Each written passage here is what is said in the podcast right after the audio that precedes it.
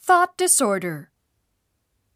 Have you ever had upsetting or unusual thoughts going on in your mind? Nervousness.